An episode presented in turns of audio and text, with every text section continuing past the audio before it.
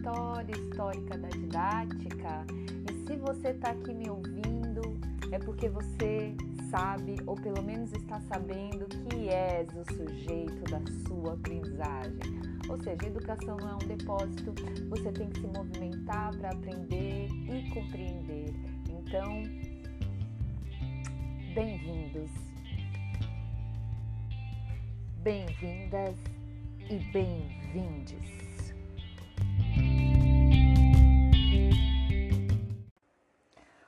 Neste episódio a gente vai falar sobre pestalose. O nome dele é mencionado frequentemente, mas poucos realmente o leem e continuam e se aprofundam em conhecê-lo, né? Geralmente as pessoas falam, mas conhecem mal tanto a sua obra quanto o seu pensamento. Ou ele está relacionado ao kardecismo, ou ele está relacionado a uma ideia de didática dos pobres, que é como ele ficou conhecido pelo trabalho das crianças pobres de sua época. Então vamos começar daí, né? De que época a gente está falando? Bem, a gente está falando da Europa, da era das revoluções, Revolução Industrial e Francesa. Né? Pestalozzi nasceu em 1746 em Zurique, na Suíça, e morreu em 1927.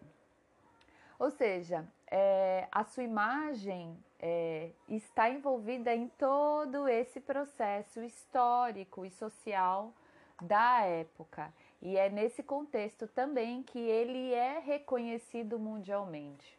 A sua imagem ela está relacionada sempre com uma calma, de um coração grande, também conhecido não como o pai da didática, mas conhecido como o pai dos pobres, né?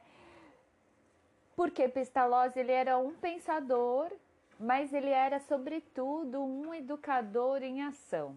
Então, considerado um dos precursores da psicologia moderna. Ele inspirou diretamente Frebel, e aí vai um parênteses, se você é da pedagogia, é, quando a gente estudar o lúdico, a brincadeira na educação infantil, você vai conhecer mais sobre Frebel. E também inspirou diretamente Herbá, que é o próximo autor que a gente vai estudar, então anotem aí, tá? É, e aí o seu nome está vinculado a esse movimento de reforma de educação, a todo o movimento da reforma da educação do século XIX. Ele é considerado um dos inspiradores do, da chamada é, pedagogia nova, que a gente vê virar moda e tá aí até hoje considerada nas escolas progressistas, diferentonas, que a gente se encontra nos dias de hoje. Então, todo mundo conhece, ouviu falar de Pestalozzi, mas pouca gente, pouca gente sabe sobre ele profundamente, exatamente porque também a sua obra não é de fácil acesso, né? Apesar de abundante, é inacabada, escrita em diferentes registros e estilos, muitos textos sequer foram traduzidos para o português então, se você estiver interessado, é, onde é que você vai encontrar a pestalose? Você vai encontrar naquele livro que eu falei no episódio passado, é, de Cambi, a história da pedagogia, do Franco Cambi, e também na coleção Educadores, do MEC, publicado em 2010. Foi até distribuído gratuitamente para as escolas públicas. Então, se você está atuando aí numa escola pública, vai lá dar uma visitada na biblioteca e pesquisa esses livros. Nessa coleção você vai encontrar todos os autores, um livro para cada autor que você está estudando aqui comigo e outros tantos que você vai estudar e que você pode se inspirar aí para sua formação e para construir essa sua identidade e a sua didática enquanto docente, né? E vocês sabem é, quem foi a grande inspiração do Pestalozzi? Imagina, é esse mesmo. É, foi o seu compatriota, o Rousseau, foi que deu impulso para Pestalozzi poder viver a sua experiência como educadora e pedagógica, né?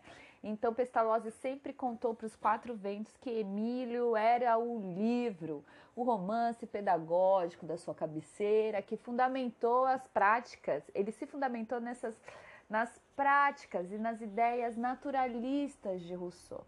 Então, tudo que Rousseau colocou ali que deveria ser uma prática, né? Porque a gente sabe que Rousseau não foi um educador da prática, Pestalozzi realizou, acreditando naquele desenvolvimento natural. Então, que a criança, que o educando é essencialmente bom, tem a sua natureza e ela deve ser preservada e privilegiada. A riqueza da história de Pestalozzi se dá exatamente pelo exercício da sua prática, né? que não foi realizada por muitos educadores que se tornaram referência aí na didática, como eu falei agora, né? Rousseau, Comênios. Não. Para Pestalozzi, sua teoria estava sendo escrita junto com a sua experiência, marcada basicamente por sua passagem em quatro instituições. E no começo, gente, tudo se reduziu a uma experiência que terminou catastroficamente. E por que, que é interessante a gente falar dessas, vamos dizer assim, das coisas erradas e dos desastres que se dá? Por quê? Porque o processo pedagógico, o processo de aprendizagem, de ensinagem, ele é um processo dialético de altos e baixos. Então, todos nós vamos encarar ao longo do nosso trabalho diferentes experiências catastróficas no processo de educação. Só que isso pode nos levantar e pode nos dar força para a gente poder fazer outras experiências de sucesso. Então, Pestalozzi pegou, juntou o dinheiro dele e adquiriu em Argóvia uma propriedade chamada Neuhof, no início dos anos de 1770. Para quê? Para acolher as crianças pobres da vizinhança que passavam a maior parte do seu tempo na rua. Né? O que, que acontece nessa instituição? Né? Pestalozzi queria criar um método para obter simultaneamente um duplo objetivo, que era introduzir as crianças na racionalidade econômica, vamos pensar que a gente está falando nesse contexto de revolução industrial, e ao mesmo tempo contribuir para que cada uma delas desenvolvesse a sua personalidade com autonomia e liberdade. Aí você fala, nossa, o cara queria fazer um bagulho muito incrível, né? E aí, como é que era isso? As crianças trabalhavam ali, né? Então ele produziu, ele colocou, estruturou uma fábrica de tecelagem de algodão, né, para que as crianças pudessem trabalhar, financiar a sua formação e ali elas também estudariam, né? Então, esse trabalho seria baseado num trabalho pedagógico e industrial administrado pelas próprias crianças e jovens. E aí, gente, essa empresa enfrentou dificuldades e se declarou falida em 1780. Então Pestalozzi perde tudo e perde essa ideia que ele tinha de que lendo o Emílio ele podia criar um processo que levasse em consideração esse seu duplo objetivo, né? Então ele fica numa posição, se encontra numa posição insustentável, porque o que ele quer dar para os seus estudantes são os instrumentos de autonomia. E quando ele faz com que as crianças administrem é, e financiem a sua própria educação, ele se vê forçado a impor essas crianças exigências de rentabilidade e aí de poder, e aí o seu discurso filantrópico, progressista, não se garante, não se fortalece. E aí, no mesmo ano, ele atua em Stan, que é uma outra instituição que o Estado suíço lhe oferece para ele dirigir um instituto de crianças e jovens órfãos. E aí ele atuou como professor de 400 crianças de 5 a 15 anos. E aí ele começou a experimentar novamente os princípios que ele estava criando a partir do Emílio. Só que essa experiência, ela durou poucos meses, porque logo depois esse, essa instituição teve que ser transformada num hospital de guerra. E aí ele vai para Burgdorf, que é um professor, que ele é convidado para ser um professor em um outro instituto. E qual é o grande passo? É que nessa experiência ele cria uma escola de formação para os professores. Então ali ele começa a atuar e elaborar novas teorias pedagógicas para superar o fracasso que ele viveu anteriormente em Neuhof. Em 1803, Pestalozzi vai publicar o seu romance pedagógico, não falando de Emílio como Rousseau, mas com o título Como Gertrude instrui seus filhos ou Como Gertrude ensina suas crianças. É ali que ele começa a desenhar a estrutura didática do seu trabalho, com o que ele chama de método intuitivo, e é a partir desta obra que a sua didática se difunde por toda a Europa, pelos Estados Unidos, né? E nesse processo ele é chamado para atuar em Inverdon, ele recebe um castelo. Isso em 1805. E aí ele vira um estabelecimento de educação, tanto para crianças como para formação de professores, que na época fica famoso em toda a Europa e pessoas de todas as partes da Europa começaram a ir para lá para poder estudar, para se tornar aprendizes de Pestalozzi. Então a gente tem prussianos, franceses, ingleses, todos ali formados. Então, com um grande número de visitantes atraídos por esse espírito renovador da educação e da instrução, Pestalozzi se constitui como um grande inspirador da pedagogia nova. E aí, quais são os princípios que envolvem o seu processo educativo? Numa metodologia intuitiva, que não quer dizer a intuição como nós conhecemos, sabe? Mas que está relacionada às percepções, aos sentidos, ou seja, as crianças e os jovens, eles precisam iniciar o seu estudo a partir da sua experiência prática a partir da sua natureza. Então, o homem, a mulher é boa, é bom e deve ser assistido no seu processo de desenvolvimento. O professor acompanha. Então, a gente vê uma valorização da autonomia, né? Um professor num papel amoroso, estimulando o desenvolvimento, a força, a autonomia da criança tá?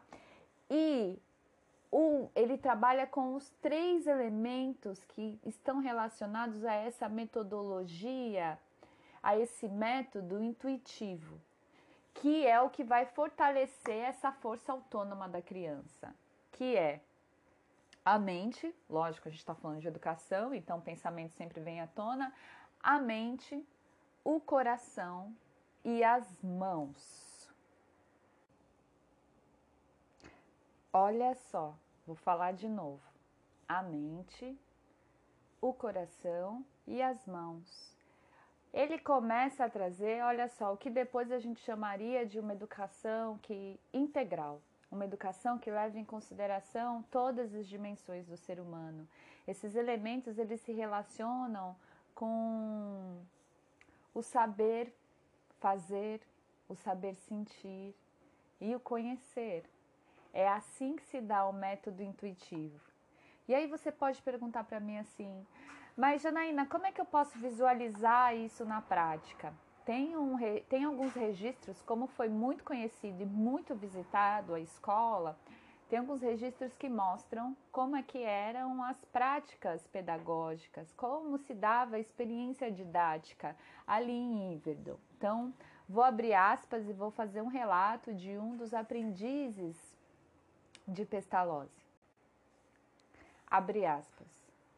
Para pôr em prática seu método de ensino de geografia, Pestalozzi dispensou os esquemas, os mapas, o livro didático. A geografia deve ser aprendida no livro da natureza. Era no terreno que nós aprendíamos as primeiras lições de geografia. Um estreito vale nos arredores de Inverdon, no fundo do qual corre o Buron, era o ponto onde de começo nos dirigíamos.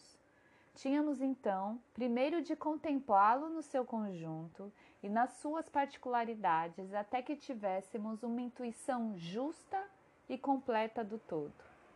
Depois, cada um de nós ia tirar um punhado de barro que ali existia e com ele enchíamos cestas que havíamos levado para esse fim. De volta ao castelo, tomávamos os lugares que nos haviam indicado diante de longas mesas para moldar em argila o vale que havíamos observado. E nos dias seguintes, novas excursões, novas explorações, cada vez mais extensas, que tinham como consequência ampliação do nosso trabalho. É com essa descrição de um aprendiz de Iverdon que a gente consegue visualizar esse método essa experiência com base na produção do, do conhecimento e do desenvolvimento do educando. E aí, olha só, por meio dessas experiências que podemos dizer que Pestalozzi foi o primeiro educador a defender a aula passeio e que as crianças deviam cada vez mais sair da escola e viver essas experiências fora, assim como também as aulas de educação física para poder trabalhar com o corpo, para poder sentir e para poder movimentar-se. São os passeios, as experiências com o meio, com a natureza, com o próprio corpo que desperta a alma do educando para poder acessar o método intuitivo, ou seja, para poder ser utilizados elementos para o desenvolvimento da autonomia, o coração, a mente e as mãos. Ao professor compete-se colocar no ritmo da criança, do educando pois o seu saber é construído a partir da experiência. Tudo que a criança e o jovem aprende é resultado da sua própria atividade. E aí o papel amoroso do professor, da professora é fundamental, pois na autoridade, pois na coerção, o professor pode impedir o desenvolvimento da autonomia do educando, afetando o resto da sua vida. Faz sentido para você? E a sua experiência com a educação? Você consegue visualizar e perceber se ela está relacionada ou se ela foi relacionada ao método intuitivo? Essa sua experiência se relacionou com os três elementos que Pestalozzi defende para a educação: a mente, o coração e as mãos? E você consegue visualizar uma aula a partir desta tendência, dessa proposta didática, você acha que ela é aplicável nos dias de hoje?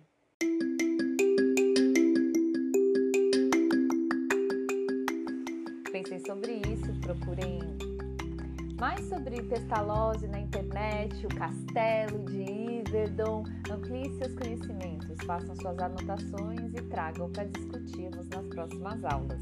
Eu vou ficando por aqui e até a próxima!